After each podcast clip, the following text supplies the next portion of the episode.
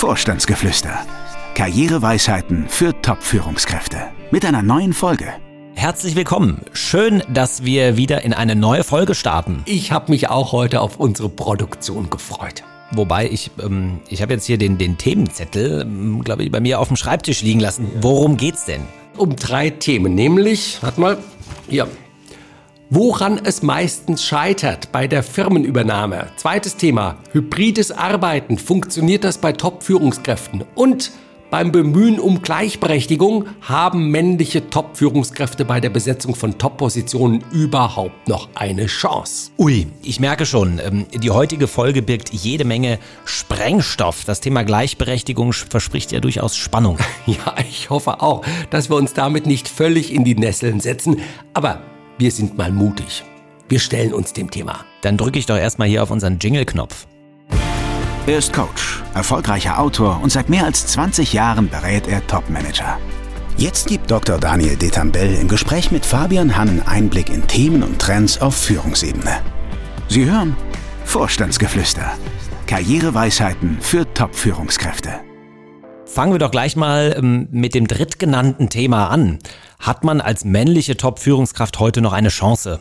Was denkst du? Naja, durchaus, oder? Also äh, Bedarf ist da an erfahrenen Managern, weiblich wie männlich, ja. Und wenn man sagt, es gibt vielleicht auch nicht genug äh, weibliche Führungskräfte, dann muss es halt eben doch einen Mann machen. Ja, und trotzdem, es hat sich ja doch vieles verändert. Also wenn wir auch mal so ein bisschen schauen, viele unserer Kunden, männlichen Kunden. Klar, ja, die kommen ja eigentlich nur deswegen zu uns, weil sie im Moment die Erfahrung machen, man sagt es ihnen zum Teil auch ziemlich deutlich in den Unternehmen, dass sie kaum eine Chance haben, befördert zu werden, weil eben die Parole ausgegeben worden ist, wir wollen Frauen fördern und das heißt dann doch für viele Männer eben, äh, ja, dass sie dann nicht so gefördert werden und vielleicht ihre Chancen auch nicht mehr ganz so gut sind. Ja, aber im Sinne der Gleichberechtigung, wenn man sich die wirklich zum Ziel gesetzt hat, ist das ist ja vielleicht auch nicht ganz verkehrt, oder? Ob jetzt mit Quote oder ohne Quote, aber eben auch über Beförderungen zu lösen. Ja, das ist schon richtig. Also ich verstehe irgendwie so beide Seiten und denke mir so, ja, auf der einen Seite,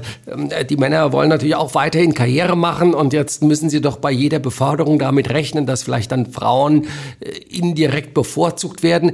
Wobei das ja auch nicht so ist. Also das muss man schon auch sehen. Es gibt sehr, sehr viele Unternehmen, die äh, schreiben sich das nicht nur auf die Fahne, sondern die wollen wirklich was für Frauen tun anderen Unternehmen, das erlebe ich schon auch, ist das nach wie vor völlig schnurzpiep. Also wie viele da männlich sind in der Geschäftsführung oder weiblich, das ist egal. Solange man nicht so sehr im Licht der Öffentlichkeit steht, besetzt man die Position, wie man es eben immer schon gemacht hat. Ob das gut ist, ob das schlecht ist und so weiter, will ich gar nicht so richtig beurteilen und bewerten an dieser Stelle. Äh, ich nehme es einfach nur zur Kenntnis und daher in der Tat, ich stimme dir dazu, ja, auch als Mann hat man heute durchaus noch sehr, sehr gute Chancen. Was würdest du denn jetzt mir als, ähm, ich sag mal, ich bin ja, männliche Führungskraft, Ende 40, Anfang 50, raten, wenn ich da so ein Feedback auch bekomme? Ich würde dir raten zu schauen, in welchen Unternehmen ist das vielleicht nicht ganz ein Makel, dass man ein Mann ist. Denn in der Tat, es gibt Unternehmen, ich erlebe es jeden Tag, da wird man da so bisschen ausgebremst oder man hat zumindest den Eindruck, dass das so ist. Es gibt aber genügend andere Unternehmen, da hat man sicherlich nach wie vor beste Chancen und da muss man eben so ein bisschen schauen, dass man sich vielleicht dahin orientiert. Und ähm, im Umkehrschluss heißt das jetzt rosige Zeiten für alle Managerinnen? Nee, eben nicht. Obwohl, ich muss auch sagen, die Zeiten sind deutlich besser geworden. Also als ich so in dem Beruf hier angefangen habe, das ist ja nun doch schon 25 Jahre her. Ich meine, damals hat man Frauen zugetraut, vielleicht im HR-Bereich bisschen was zu machen oder im Marketing hübsche Folien zu malen. Heute ist das anders und in der Tat, ich nehme wahr, hm, dass äh, viele Unternehmen es wirklich ernst meinen mit der Frauenförderung und ähm, ja, daher haben Frauen sicherlich deutlich bessere Chancen als noch vor 20 Jahren. Ich glaube, glaube, da ist das Ende der Fahnenstange noch nicht erreicht. Man muss ja auch schauen, Vereinbarkeit von Beruf und wenn dann Frauen auch Kinder haben und so, wobei ja auch Väter Kinder haben, aber dann ist das ja auch noch so ein bisschen anders. Also gut, eigenes Thema.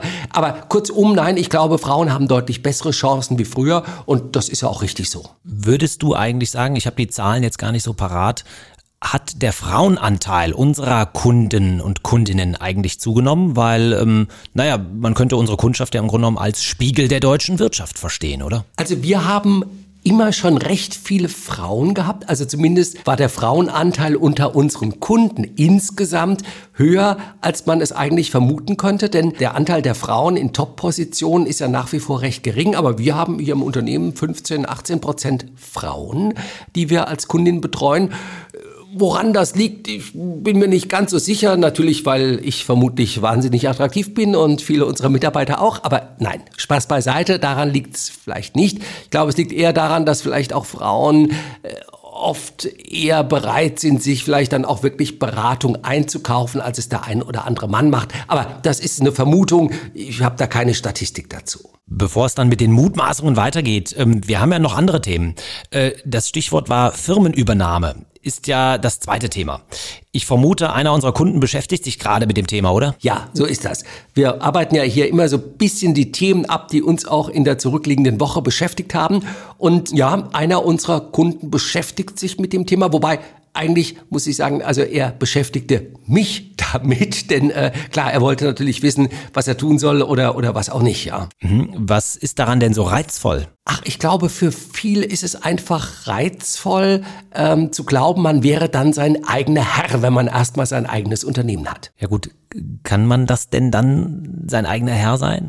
Nein, man hat immer jemand über sich und sei es nur den Kunden oder am Ende dem lieben Gott oder wie auch immer man das sieht, ja. Okay, und woran scheitern dann solche Firmenübernahmen? Ach, an vielem. Also zum Teil scheitert es daran, dass der Verkäufer, also der bisherige Firmeninhaber, völlig überzogene Kaufpreisvorstellungen hat. Es ist ja auch schwierig, denn der Unternehmenswert, da kann man jetzt anfangen zu rechnen, wie immer man will, aber man muss immer noch mal sehen, der Kaufpreis und der Unternehmenswert sind zwei völlig verschiedene Dinge. Also das, was mir irgendjemand ausrechnet, was mein Laden wert ist und das, was ich mir davon aber im Verkauf erhoffe oder vorstelle, das kann weit auseinander liegen und das führt dann eben oft dazu, dass es ja auch zum Teil kurz vorm Verkauf dann doch noch scheitert.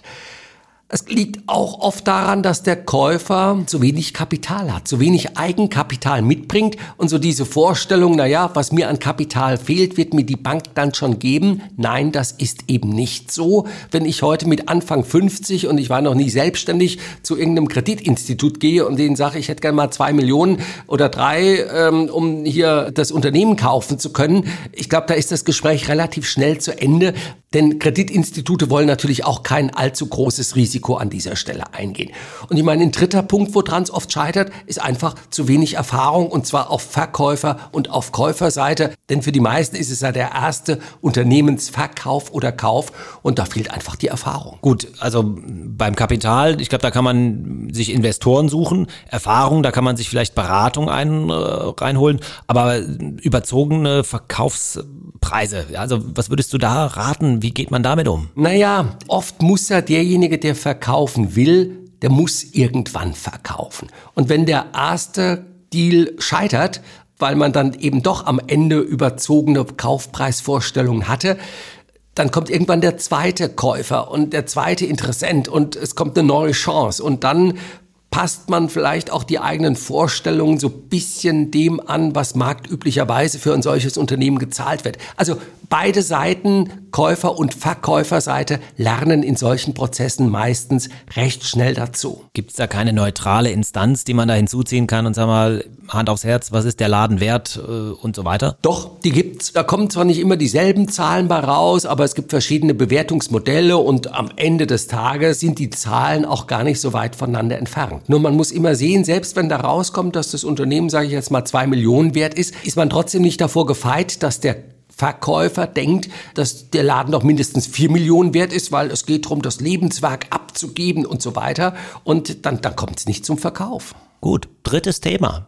Mit dem, ähm, naja, ich ja auch immer mal wieder hier konfrontiert werde, ist das Thema hybrides Arbeiten. Fast alle unsere Kundinnen und Kunden sprechen mich früher oder später mal auf das Thema an. Und wollen vermutlich wissen, ob das funktioniert. Ganz genau. Und was rätst du ihnen? Ich würde sagen, seit Covid merkt man eine gewisse Flexibilisierung Aber naja, da Ansprüche zu stellen, also ich wäre da immer vorsichtig, oder? Sehe ich ganz genauso. Also in der Tat, es hat sich viel verändert durch Covid. Ähm, es gibt die unterschiedlichsten Modelle, drei Tage zu Hause, zwei Tage im Büro oder wie auch immer. Aber man muss schon sehen, wenn wir über Top-Positionen reden, so die Vorstellung, dass der Top-Manager vier, fünf Tage zu Hause auf dem Sofa sitzt und jede zweite Woche mal für einen halben Tag im Büro vorbeischaut und ansonsten, weil es doch so hip ist, äh, hybrides Arbeiten praktiziert. Das ist schon eine Vorstellung, äh, die auch nach Covid genauso verrückt ist, glaube ich, wie vor Covid. Also in der Tat, es hat sich ein bisschen was verändert, aber es bleibt die Ausnahme, glaube ich, ja. Andererseits kommen ja durchaus auch Kundinnen und Kunden zu uns, die wirklich mit einer 2-3-Regelung, 3-2-Regelung oder nach einer Einarbeitungszeit von 90 oder 100 Tagen oder was auch immer da wirklich relativ flexibel unterwegs ist. Also irgendwas hat sich getan, oder nicht? Ja, ich glaube auch. Und man muss ja auch sehen, also wenn man erstmal im Unternehmen angefangen hat, hat sich da reingearbeitet und so weiter und man wohnt nicht direkt vor Ort, dann ist man mal Montag zu Hause und am Freitag mal beim Kunden und so. Also viele Dinge ergeben sich auf einmal, aber man darf, glaube ich, nicht die Vorstellung haben, ich bin hier CTO, CSO oder was auch immer mit C vorne dran, verdiene eine halbe Million und äh, sitze eben von fünf Tagen in der Woche vier zu Hause. Geht nicht. Gut. Klare Sache. Ja. So, und angesichts der fortgeschrittenen Zeit bleibt eigentlich nur noch Zeit für ein Thema, nämlich für unsere heutige Weisheit. Die philosophische Erkenntnis. Und die stammt heute von dem griechischen Philosophen Plutarch. Er mahnt an und ja, er macht darauf aufmerksam, dass gerade dann, wenn der Druck am größten ist, man es versäumt, sich in sich selbst zurückzuziehen und sich die notwendige Atempause und Erholung eben zu schaffen. Das heißt, auch das griechische Altertum scheint Stress und Überforderung gekannt zu haben. So ist das. Plutarch, ich meine, im Jahre 45 nach Christus geboren, also schon ganz schön lange tot, ja, der stellte fest, dass einige Menschen unfähig zu sein scheinen, das Hamsterrad wirklich anzuhalten. Also die Stopptaste zu drücken, die notwendigen Pausen zu machen und abzuschalten, um eben Ruhe und Kraft zu sammeln.